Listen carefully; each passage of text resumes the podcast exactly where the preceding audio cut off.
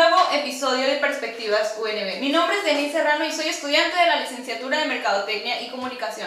El día de hoy me tocará conducir este programa con mi compañero Carlos Astola. ¿Cómo te encuentras el día de hoy, Carlos? Estoy muy bien, muchas gracias. Eh, muy contento de estar aquí con ustedes. Me toca, bueno, más adelante vamos a platicar, pero me tocó ver todos los episodios del podcast y me preguntaba cuándo me van a invitar y pues hoy ya me invitaron, así que muy agradecido, gracias. Muy bien, un placer tenerte aquí y vamos a empezar con el tema. Okay. Me gustaría saber y que nos contaras, ¿quién es Carlos? Bueno, pues Carlos es un joven que nació en, en Rosarito, California, un 23 de septiembre del 97, o sea que tengo 23 años. Eh, estoy cursando la carrera de Comunicación y Mercadotecnia, al igual que, que tú y mis compañeros que están aquí presentes detrás de cámaras. Eh, ¿Qué hago? También trabajo por una asociación sin fines de lucro, trabajo con adolescentes, también trabajo con mi papá en un negocio familiar y de todo hacemos para echar adelante la carrera nada más. Muy bien, felicidades por todo lo que has logrado y, y bueno, dentro de todo lo que has hecho, eh, has formado parte de proyectos de la escuela. Me gustaría saber cómo empezaste, cuál ha sido tu experiencia y de qué te encargas. Cuéntanos. Pues yo estoy editando los videos ahí de los podcasts. Eh, esto se dio a raíz de que, bueno, yo estaba pensando como qué puede hacer de prácticas profesionales. Entonces, pues la directora, Ana, me mandó un mensaje y me dijo que si no me interesaba empezar a editar los videos y de, la, y de igual manera pues poder liberar mis horas de prácticas y dije, perfecto, o sea, ya voy a tener cómo liberar mis horas y voy a editar, a editar perdón, los videos desde mi casa. Entonces vi una buena oportunidad para liberar mis horas. ¿Cuánto tiempo llevas aproximadamente? Eh, ayudando a, al podcast, eh, no sé, como cuatro meses, casi todo el cuatrimestre, desde que inició este cuatrimestre pasado empecé a editarlos y, y sí es el tiempo que llevo trabajando aquí con ustedes. Bueno, cuéntame, ¿qué es lo que más te ha gustado de este proyecto? ¿Qué es lo que más te llama la atención? ¿Algo que quieras compartir con nuestro público? Pues lo que más me gusta es que puedo poner en práctica la edición de los videos, editar este tipo de videos, eh, pero la verdad a la edición no es como mi fuerte como tal. Eh, también tengo redes sociales, como hago videos, también hago videos en YouTube, en Facebook, de, practico pesca, pesca submarina, buceo, eh, y me gusta subir videos, entonces me gusta grabar, me gusta grabar, me gusta crear contenido, pero a la hora de editar me cuesta trabajo, y ya ahora que he estado editando los, pues, los podcasts de la universidad, pues he estado practicando un poco más y me ha ayudado bastante a, a mi desempeño como editor, entonces creo que es lo que me ha ayudado y me ha gustado hasta ahora cómo ha salido todo. Ok, entonces eh, se podría decir que te enseñaste a editar aquí en la escuela o tú ya tenías como un conocimiento anterior a estos proyectos. No, ya, pues yo ya tengo con mi canal de YouTube, tengo tiempo, pero soy de esas personas que suben un video y no lo suben un mes. Entonces, pues, soy muy decidido en ese aspecto. Últimamente estoy haciendo un poco más de videos, me gusta estar moviéndome un poquito en redes sociales. Y sabía editar ya, muy básico, obviamente lo que es recortar y hacer ese tipo de cosas, pero ahora que he estado aquí en la universidad, pues creo que ahora, ahorita la escuela está en YouTube, todo lo que he aprendido de edición en cuanto a videos, pues he visto videos en YouTube, lo que me ha ayudado. Y estoy tratando de perfeccionar mi edición, pero como no es muy fuerte, no es algo en lo que me meto mucho, porque la verdad me estreso mucho, soy una persona muy impaciente y a veces me estreso mucho editando porque no me sale como quiero. Entonces se podría decir que te gusta estar más frente a cámaras que detrás de cámaras. Sí, yo creo que es muy fuerte estar frente a la cámara, eh, comunicar. Creo que desde chico, desde niño, eh, soy así, soy extrovertido, me gusta, no sé, estar frente a la gente, hablar, no me da vergüenza. Y, y sí, me gusta más el, el, el, interactuar con las personas que estar en una computadora editando un video 3, 4 horas. Así es. Y hablando de qué es lo que más te gusta, de este proyecto en los que estás participando, ¿qué es lo que más te llama la atención? Lo que tú digas, ok, de estos proyectos yo me quedo con esto, fue lo que aprendí y realmente aprecio mucho haber estado en este proyecto por este motivo. Pues creo que me ha ayudado bastante en cuanto al trabajar en equipo, porque pues yo siempre casi todo lo que hago lo solo y, y me ha gustado como el organizarme, ser un poco más organizado porque en ocasiones pues a, la profe Ana me hablan que si ya tengo listo el video y se me olvida editarlo y le digo, no, ahorita te lo mando y me pongo a editarlo rápido, entonces me ha ayudado bastante a organizarme en mis tiempos, en mis horarios y el saber que, que el formar parte de un, de un equipo como es este, pues es una responsabilidad y me ayuda a ser un poco más responsable, más organizado y hacer las cosas como las tengo que hacer. Es lo que puedo rescatar de este grupo. Bueno, y ahora que me has comentado lo que te gusta, cómo ingresaste al equipo, ¿hay alguna anécdota que quieras compartirnos, que, te, que digas, viví esta experiencia y me gustaría que mis, los espectadores, el público, supieran que pasé por esto? Ok, como una experiencia en cuanto a la edición o en... En cuanto a lo que quieras. En cuanto a lo que quieras. pues hablando de, de, de trabajar con ustedes, pues la verdad la experiencia ha sido muy amena, ha estado la verdad que al principio de los podcasts era un poco más complicado por el hecho de, que todos estábamos iniciando en esto, tanto yo como las personas que estaban realizándolo. Entonces, pues había muchos errores, había varias cositas que había, teníamos que modificar. Y no digo que ahorita ya está todo bien profesional, ¿no? pero poco a poco vamos a ir innovando y modificando la forma en la que hacemos este proyecto. Eh, pero creo que la, la, mejor experiencia que he tenido es el ir viendo cómo va evolucionando este proyecto, ¿no? cómo inició, cómo va ahorita y quién sabe en cinco años, las siguientes generaciones que pasen por la universidad, ojalá les toque acá un estudio profesional, unas luces y que, que estén um, haciendo todo de una manera más profesional y que les salga mucho mejor que nosotros. Entonces, ¿te gustaría ver la evolución de cómo empezó, de cómo estuvo durante todo el proceso y de cómo puede llegar a crecer este proyecto. Sí, yo creo que sí, es un proyecto que tiene mucho potencial. Los podcasts, pues es un proyecto que se disparó en la pandemia, ¿no? Es un proyecto que, o un, un, formato que se disparó en la pandemia. Todos vimos una ventaja en hacer podcast por el hecho de estar en casa. Entonces, a pesar de que la universidad empezó tal vez un poquito tarde con los podcasts, este, todavía se puede, se puede hacer, solamente que saber los temas y las personas que tenemos que invitar y estoy seguro de que esto puede ser grande en un futuro y claro que se puede lograr. Perfecto.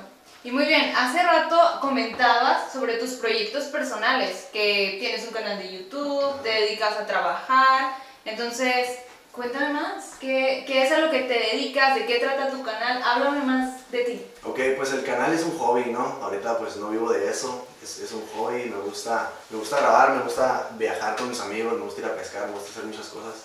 Pero en cuanto al trabajo, la verdad, es, soy muy, creo que soy una persona muy bendecida por el hecho de trabajar en donde estoy trabajando. Trabajo para una asociación que es para madres solteras.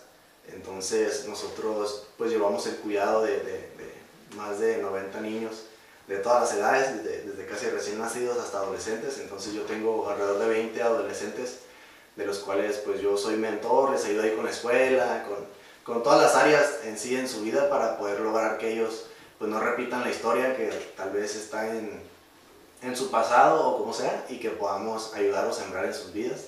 Entonces más que un trabajo para mí es poder servir a mi comunidad y servir a las personas y me gusta mucho y es lo que estoy haciendo ahorita, es lo que es, es mi trabajo eh, de tiempo completo y los videos pues es algo que me gusta hacer, es algo que me divierte hacer y lo hago cuando tengo tiempo, cuando se me ocurre una idea, pero espero algún día poder lograr algo grande en redes sociales y porque yo siento que es el futuro, es el futuro y, y si tengo ahí un ingreso pasivo de redes sociales para siempre, pues bienvenido, ¿no? Está chido también. Sí, muy bien.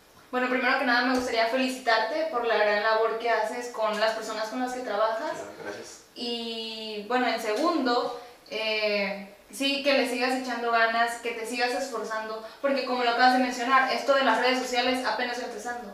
O sea, hay mucha oportunidad de crecer y yo eh, estoy segura de que tú tienes el potencial y sabes cómo hacerlo, tienes las ideas. Entonces, no lo dudo que en un futuro puedas eh, tener éxito en este campo. Claro, muchas gracias. Y también en cuanto a la, a la pandemia, pasó algo que, que, pues le quiero contar, ¿no? Que ya que estamos en confianza. ¿eh? Se hace cuenta que pues con la pandemia mi papá eh, hace cuenta que mi papá, toda su vida, el sueño de mi papá desde, desde hace mucho tiempo fue abrir como una casa de restauración para personas. Entonces mi papá, como un mes, no sé, uno o dos meses antes de que pasara lo de la pandemia, se salió de su trabajo en el que tenía casi 15 años. Y dijo, ¿sabes qué? Voy a tomar el riesgo, me voy a salir de ahí, voy a emprender mi, mi centro de restauración. Y a los dos meses se vino la pandemia y se quedó pues sin el trabajo que tenía hace 15 años y sin el centro de restauración. Entonces fue como una situación difícil para mi familia. Y mi papá me acuerdo que pues, estaba bien estresado. ¿qué voy a hacer? Porque, o sea, sí tiene gente que lo apoya en el centro de restauración y eso, pero no podían cruzar los americanos, pues por la frontera y todo eso, ¿no? Entonces mi papá fue y compró como mercancía, como unos palets de, mm. de, mercancías y ropa, productos como sea. Entonces él empezó como a venderle así a nuestros conocidos o a gente. Y yo me acordé que yo había visto en redes sociales o en Facebook como gente vendiéndolo en vivos, ¿no? es que le dije, eso es una buena idea, o sea, yo estoy estudiando comunicación, me puedo desenvolver frente a la cámara. Le dije, papá, ¿sabes qué? ¿Qué te parece si en vez de que andes correteando a la gente para vender los productos, hago un en vivo, los vendemos, digo, le calamos el primer en vivo y si, si jala gente, pues de ahí nos agarramos y ahí vendemos tus productos. Y al principio decía como que no, pero es que no es lo mismo como ir y vender a las personas, ¿no? Le dije, no, vamos a intentarlo, ¿no? Y empezamos el primer en vivo y tuvimos como, como 200 personas acá en el en vivo, no sé por qué, la verdad. Mucha gente se vendió todos los productos de esa noche, lo vendimos todo. Y ahí estaba mi mamá y mi papá bien contentos. Y de ahí emprendimos un nuevo negocio familiar que tiene desde que comenzó la pandemia hasta acá. La página se llama Primo Pallets Live, porque pues somos de Primo Tapia, Primo Pallets. Eh, yo lo hice, yo me encargo de manejarle las redes sociales a eso, a, la página y apoyar a mis papás a vender los productos. Y de esa manera pues pudimos sobrellevar la pandemia y hasta ahora seguimos trabajando con eso. Entonces trabajo en la guardería, que es la asociación donde estoy. Trabajo con mi papá haciendo en vivo dos veces por semana y trabajo este, otras, otras cosas por fuera y que salen trabajillos también para poder sustentar mis estudios y gracias a Dios no ha faltado el apoyo de las personas y el trabajo y por eso estoy agradecido también. Perfecto. Pues felicidades por, por ese emprendimiento, que todo fue un éxito. Y bueno, ya que nos has comentado de quién eres, qué te gusta, cómo inició este proyecto, ¿cómo te encontramos en tus redes sociales? En mis redes, ah, ya me sentí como lo famoso cuando les pregunto. Estoy en Facebook como Carlos Astorga. En Instagram, la, verdad, ni, ni sé. en mi, mi, Facebook página, en mi página donde subo mi contenido es Carlos Astorga. En YouTube igual Carlos Astorga. En, en Instagram creo que Astorga Carlos, la verdad no estoy seguro. Pero ahí no busquen Carlos Astorga y pueden encontrar. Si les gusta mi contenido, ¿En TikTok? En TikTok también, la neta, la, la neta, pues la neta. La verdad, no le muevo mucho a TikTok pero también tengo cuenta en TikTok que también es Astorga Carlos, creo. Entonces ahí estamos. Eh, sigan a la página de Primo Pérez Live también. Tenemos productos de todo tipo para usted y, y su hogar. Bueno, y por último, por último, ¿qué mensaje te gustaría dar a los jóvenes que no saben qué estudiar? Porque comentaste hace rato que eres mentor de adolescentes, entonces supongo que manejas temas de diferentes ámbitos, con diferentes edades. Entonces, ¿qué mensaje te gustaría dar a las personas que nos están viendo y que no saben qué estudiar? Ok, esa es una, es una buena pregunta. La verdad, yo antes de estudiar esta carrera donde estoy, yo estudié ciencias marinas y deserté también, me salí. Entonces, yo creo que no está mal no saber qué estudiar, pero sí está mal no estar haciendo nada cuando no sabes qué estudiar. Entonces, yo creo que es muy importante que si aún no estás seguro qué es lo que quieres estudiar, pues que empieces a, Porque hay mucha gente que dice, no, no sé qué estudiar, y es como que ya investigaste las carreras, no. Eh, ya investigaste qué es lo que te gusta, no, tampoco. Entonces no es que no sepas qué estudiar, sino que a lo mejor no te has movido lo suficiente o no has investigado lo suficiente.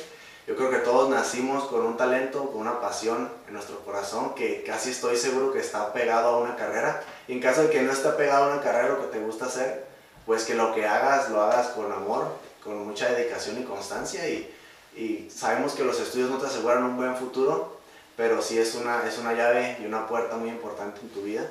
Entonces, yo creo que lo importante, lo que le digo a mis adolescentes es que si aún no estás seguro de qué estudiar, por lo pronto ponte a trabajar, ponte a, a, investigar, ponte a conocer personas y tarde o temprano vas a decir, ah, esto era lo que, lo que quería estudiar, pero es importante que estemos constantemente retroalimentándonos y, y aprendiendo siempre.